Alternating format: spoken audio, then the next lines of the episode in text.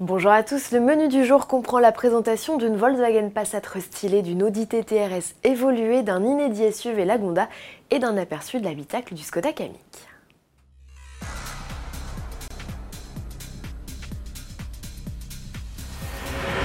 La nouveauté du jour, c'est la Passat. Volkswagen restyle sa berline et son break de 8ème génération. Mais vous allez le voir avec notre envoyé spécial Agnès Lasbarère, les retouches sur les modèles lancés en 2014 sont très subtiles. Le design évolue très peu sur cette euh, Passat puisqu'il va concerner principalement les optiques. Ici, on a aussi un léger dessin un peu différent euh, de la première version sortie en 2014. Et puis tout le bas ici du bouclier a été redessiné. Alors si vous voulez que je vous donne un petit truc pour reconnaître la version euh, restylée, c'est la signature lumineuse. Les feux stop bougent lorsqu'on actionne la, pédale de frein. Et puis l'autre détail, c'est le nom de la voiture ici en toutes lettres. Précédemment, on avait plutôt le nom plus discrètement ici. Dans l'habitacle, même constat, rien ne change. En revanche, la Passat fait un vrai bond technologique. Le constructeur allemand ajoute un volant capacitif, comprenez sensible au toucher. Associé au régulateur de vitesse adaptatif et à l'aide au maintien dans la voie, désormais actif jusqu'à 210 km/h et non plus seulement dans les bouchons, Berlin et Break atteignent le niveau 2 de la conduite autonome.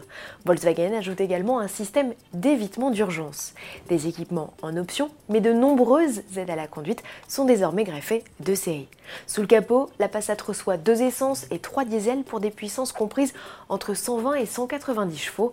La version hybride rechargeable GTE forte de 218 chevaux fait son retour au catalogue avec une autonomie en 100% électrique optimisée.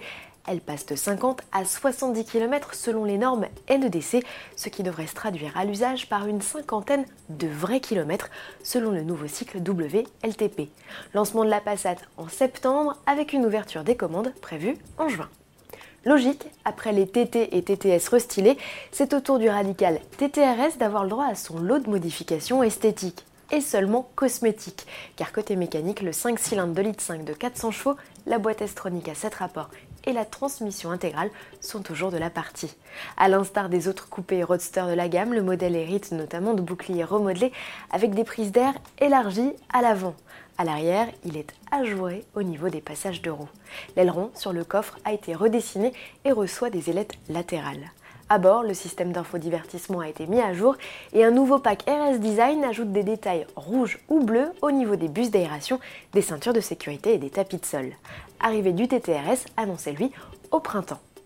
La Gonda est de retour au Salon Genève sous la houlette d'Aston Martin. Le constructeur qui avait présenté un concept de berline électrique en 2018 annonce cette fois un SUV zéro émission à l'échappement. Si le all-terrain est encore à l'état de concept, il sera le premier modèle Lagonda 2.0 à entrer en production. Décidément, Aston Martin aime les SUV puisqu'il devrait présenter son premier modèle du genre au Salon de Genève. Pour rappel, son petit nom, c'est le DBX. En bref, et pour finir, Skoda Kamiq Acte 3, le constructeur tchèque vient de publier la première photo de l'habitacle de son futur SUV urbain. C'est le deuxième modèle après la Scala à inaugurer le nouveau mobilier intérieur et ses technos embarqués. Au menu notamment, au catalogue des options, les compteurs numériques, l'écran tactile sensitif jusqu'à 10 pouces et la nouvelle sellerie à base de microfibre. On se donne rendez-vous dès demain à Rétromobile pour un JT exceptionnel en direct des allées du salon et pour ceux qui ne peuvent pas attendre, sachez-le, l'événement a ouvert ses portes ce 6 février au Palais des Expositions de la Porte de Versailles à Paris. À demain.